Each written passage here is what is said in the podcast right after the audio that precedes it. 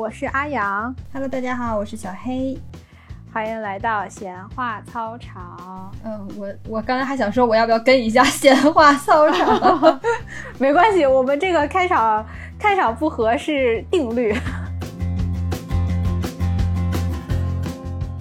哎，我们今天讲点什么呢？哎，讲点嘛？不然今天我给你讲个故事吧。故事？什么故事？哎，因为最最近有点返璞归真，看了好多返璞归真故事。哎，对对对，我给你讲一个著名的童话故事吧，好吗？好，好，可以。如果你听过的话，就当没听过，好吗？好，我我装一下。哎，好啊，这个故事名字叫做《红舞鞋的故事》。是这样啊，就有一个小女孩儿，哎，她和她妈妈一起住。小女孩非常的漂亮可爱啊，然后呢，她就非常想要一双红鞋，但是呢，她妈妈一直都没给她买。嗯，呃，直到有一天，她就意外得到了这么一双红鞋。哎，但是呢，好巧不巧，刚好这一天，她妈妈突然病死了。渴死了。哎，有可能，有可能。哎，小女孩就想，那我自己也没什么正经鞋穿，是吧？她就把这双穿这双鞋去参加了她妈妈的葬礼，啊，然后葬礼之后呢，有一个老婆婆，她就看这小女孩也挺可怜的吧，就决定收养这个小女孩。但是呢，她跟这小女孩说：“你这双鞋不好，不吉利，我不能要它。你把你把这双鞋扔掉，你跟我走。”然后这小女孩就哎把这双鞋扔掉，跟这个老婆婆走了。嗯。后来有一天，这个老婆婆想要带这个小女孩去教堂做礼拜。在做礼拜之前，先要带她去逛了个鞋店。这个小姑娘她就一眼就看到这个鞋柜上有一双非常漂亮的红色漆皮鞋，比她原来那双还要漂亮，高级了。对，高级了。嗯，她就想要这双鞋，嗯、但是她就知道这个老婆婆一定是不会给她买的。哎，但是呢，这个故事出现了一个 bug，就是这个老婆婆的眼神儿非常的不好，她就决定色盲吗？对我也不知道为什么眼神不好会分不清颜色，他就忽悠这个老婆婆说说我看上了一双黑色的漆皮鞋，这老婆婆说好，那就把这双鞋给买下来了，但其实是一双红色的这个红舞鞋嘛，就红色的鞋嘛，嗯、就穿这双鞋去做礼拜了。然后这个大家都觉得这个小姑娘非常的漂亮呀，这鞋也非常的好看，都在夸她。然后后来这个老婆婆从大家的口中才知道这小女孩是买了一双红色的鞋，而且是欺骗了她，她就把这双鞋又藏起来了，就藏到鞋柜里面，又不让这个小姑娘穿。嗯，后来又有一天，这个老婆婆也病重了啊，然后这个小女孩就小女孩命够硬啊。就是没有办法，就就只能是来，就是只能只由他来伺候这个老婆婆嘛。啊，这刚好呢，伺候老婆婆的时候，这个镇上啊就举办了一个舞会，就是小姑娘呢就非常的想要去参加这个舞会，想要穿上她的红鞋去参加这个舞会，她就内心挣扎了一番，最后决定还是暂时放下这个老婆婆去参加这个舞会。啊，在舞会上也是。光彩夺目嘛，穿上双红鞋也是就非常的漂亮，非常的会跳舞，就心满意足的结束之后想要回家，看他出来之后，他就发现他还是就停不下来，就依然是在跳舞，怎么都停不下来。这个鞋子嘛，他想脱也脱不下来，啊，就非常的痛苦啊。就整个的路上一直在跳，从白跳到黑呀、啊，不管是怎么着，他都一直在跳舞，跳跳跳，跳跳跳，跳跳跳，已经累到精疲力尽了，还是在跳，没有办法。直到有一天，他碰到这个士兵，然后这个士兵挥刀把他的双脚砍下，他才停了下来。砍掉双脚之后，他的这双残废的脚在鞋里面还在不停的跳，不停的跳。啊，这个故事就这样结束了。我刚听到这个故事的时候，觉得是一个鬼故事。我也觉得，尤其最后你的结尾是那双脚还在不停的跳，不停的跳，不停的跳。然后呢，你你是怎么想的？我是觉得这个小女孩她可能就是想要一双，像我们小的时候也会想要说。要漂亮的衣服啊，然后要漂亮的鞋呀、然后跟家长说啊，我我就要穿的漂亮一点。我觉得哎，人之常情嘛。对啊，小女孩哪有不爱美的？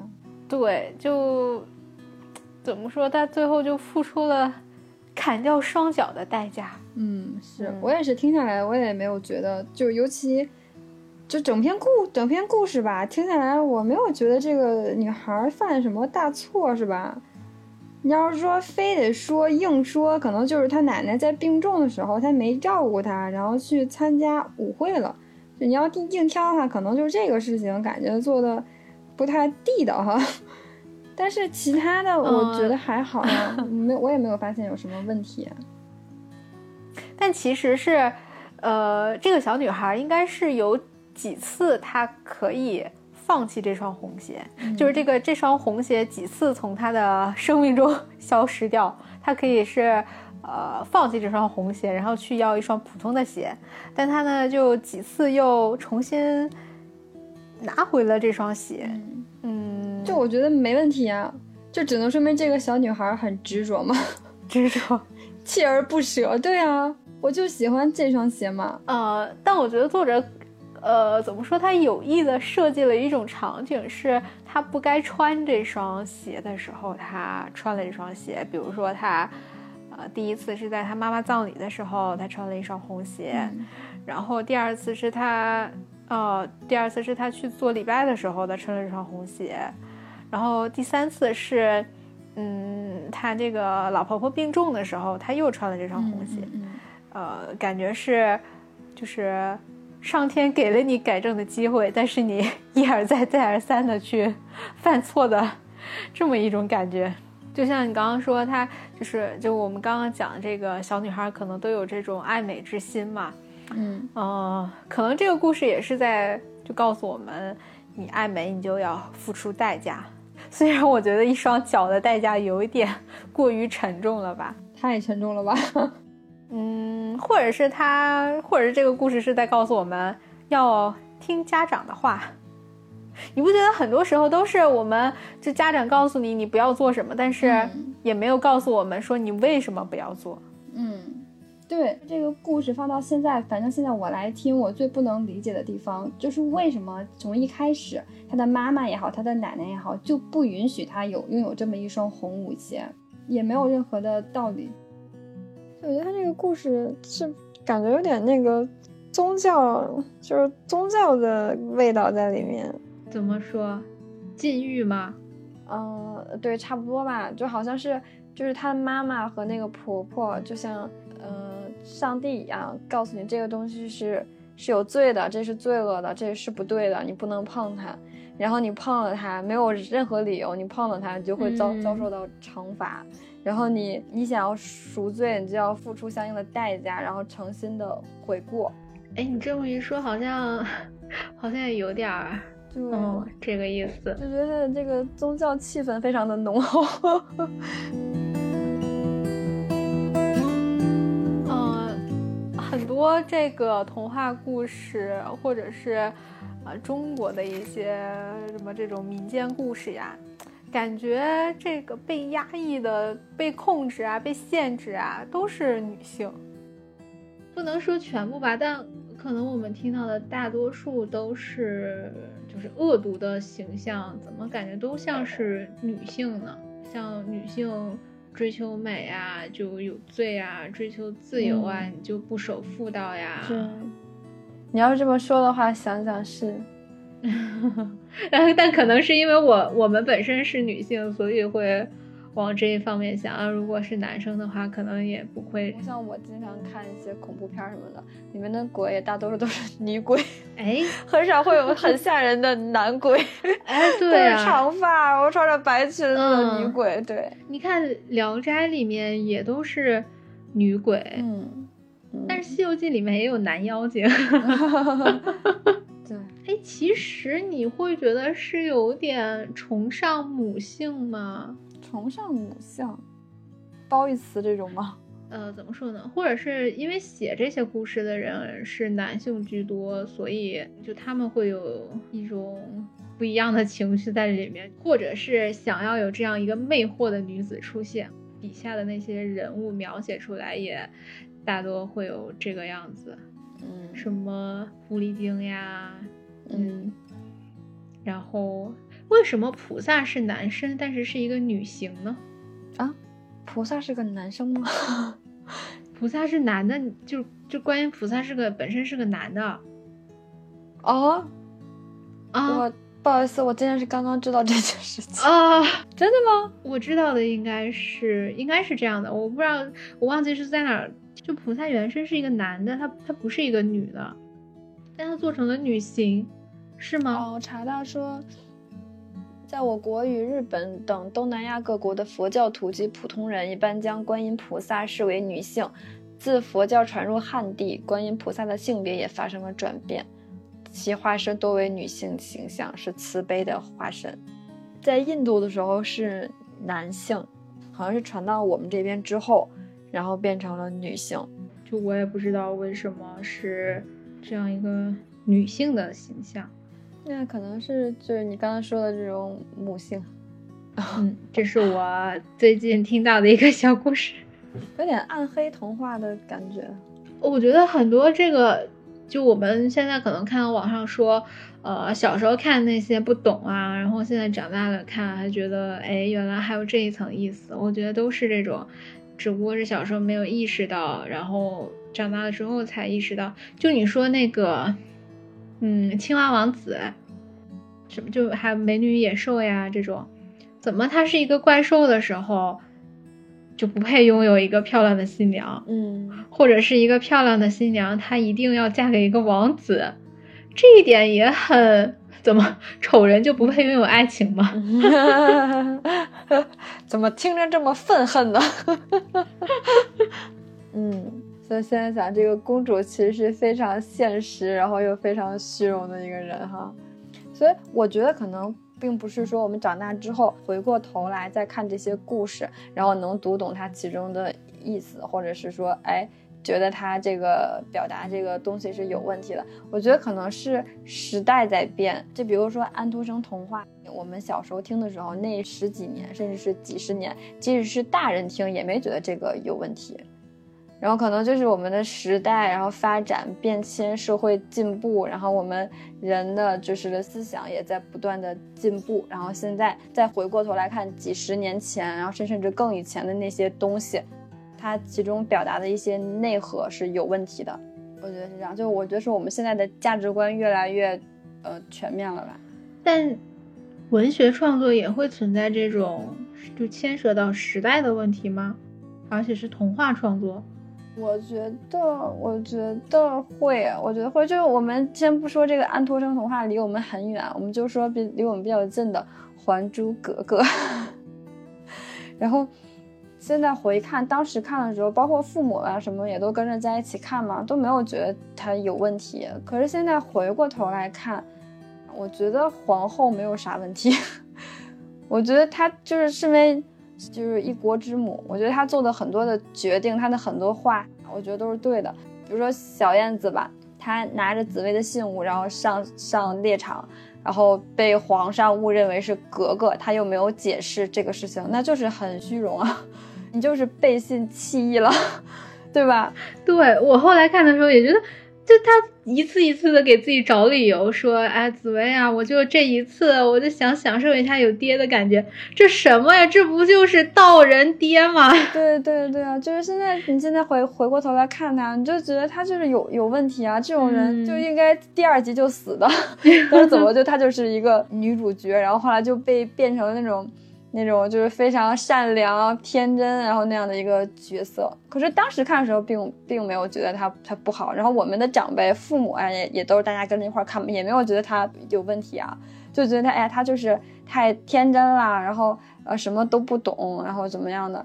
现在看就觉得有问题。然后还有那个《一帘幽梦》里面那个妹妹。紫菱就是绿茶呀，绿茶婊啊，简直了！就是你，你俏姐姐的男朋友，然后又怎么就包括那个谁，那个楚莲吧，那一句很经典的台词，跟那个绿萍说：“你只不过失去了一条腿，可是紫菱呢，她失去的是爱情啊！”这话就当时听着觉得哇塞，好浪漫呀，说的，哎呀，太帅了！现在想，我操，你他妈在开玩笑吗？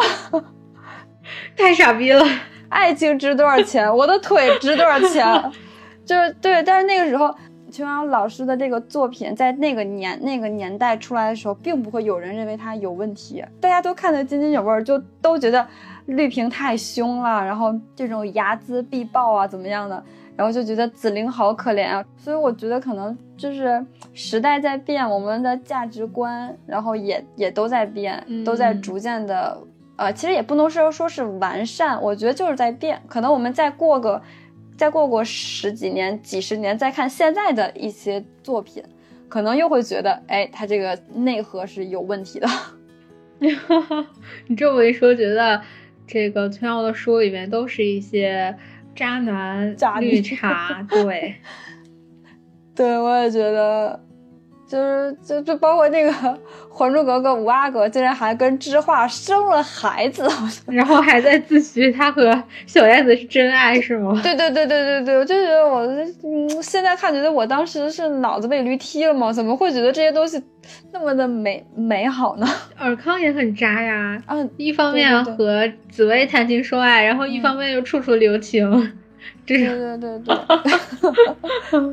尔 尔康啊，这有一个那个 题外话，我觉得就是吐槽尔康特别逗。有一个点就是他他们第一次见呃那个紫薇的时候，尔康和五阿哥，尔康的就介绍那个五五阿哥的时候说，这位是五阿哥，我叫福尔康，是当朝什么什么什么，然后就自己那个前前缀特别长啊，对对对对，对，我觉得那个好笑。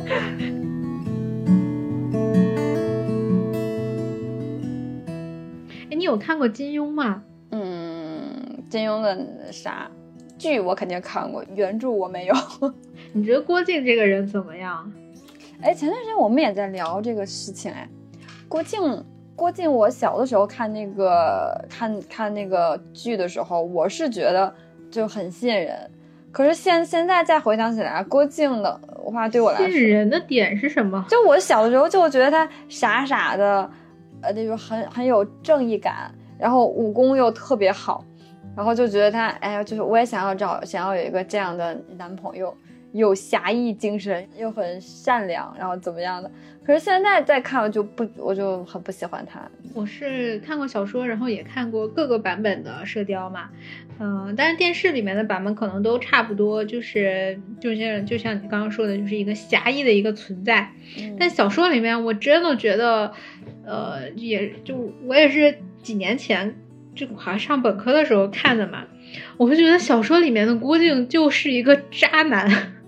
啊，是吗？对，小说里是什么样的？就是电视里面是真的是把他塑造成了一个就是有侠义之情的一个勇敢的人，但小说里边就是就并不是觉得挺怂的，然后，嗯，怎么说呢？就说的好听点，就是 傻实诚的这么一个人，嗯，然后我甚至觉得他那个时候对华筝也有也有一点点暧昧吗？对。对的，是有那么一点儿，就是觉得小说里面是表现出来他，呃，他是会娶华筝的，就真的是会娶她为妻的那种，不像是电视剧里面，嗯那样。然后小说里面还就有点木，就不是很讨喜的那么一个那么一个人，就觉得这个人挺无趣的，也挺挺没意思的，就就这样，这就完全是一个主角光环了。